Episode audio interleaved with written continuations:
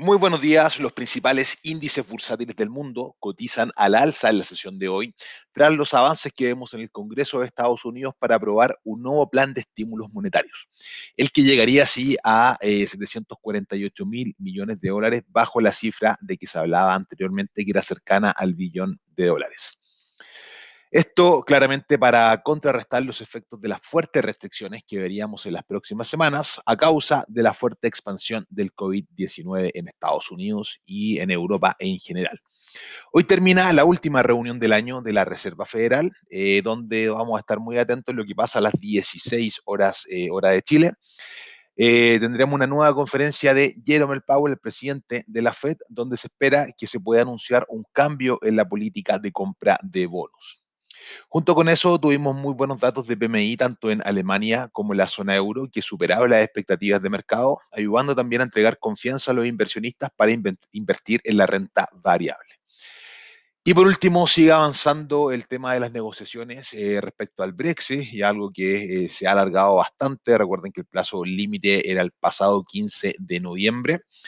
Eh, se podría llegar a un acuerdo durante esta semana, eso está fortaleciendo la libra, eh, también ayuda a que suban las bolsas y se espera que se llegue a algún acuerdo para una salida organizada del Reino Unido de la zona euro antes de que termine esta semana. Si vemos los commodities, eh, este avance que vemos para aprobar un nuevo plan de estímulos monetarios en Estados Unidos lleva al oro a superar los 1.860 dólares, subiendo cerca de un 0,6% en la sesión de hoy. También empujando bastante fuerte a la plata, que sube un 2,6%, superando los 25,100.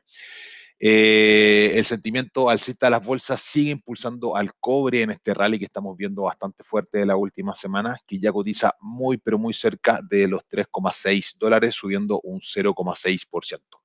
Y por último, si vemos el Bitcoin ya muy cerca de nuevos máximos históricos, cotizando actualmente en los 19.750 dólares, a nada de marcar nuevos máximos, probablemente lo marque en la sesión de hoy. Y clave para el futuro del Bitcoin serían cierres el día de hoy sobre los 20 mil dólares para que vaya formando un piso para futuras compras. De hecho, si usamos la extensión de Fibonacci, el siguiente objetivo son los 22.186 dólares. Lo espero, eh, como siempre, a las 9 de la mañana, una nueva sesión de trading en vivo a través del canal de YouTube Libertech Chile y desde las 10 de la mañana la batalla de traders.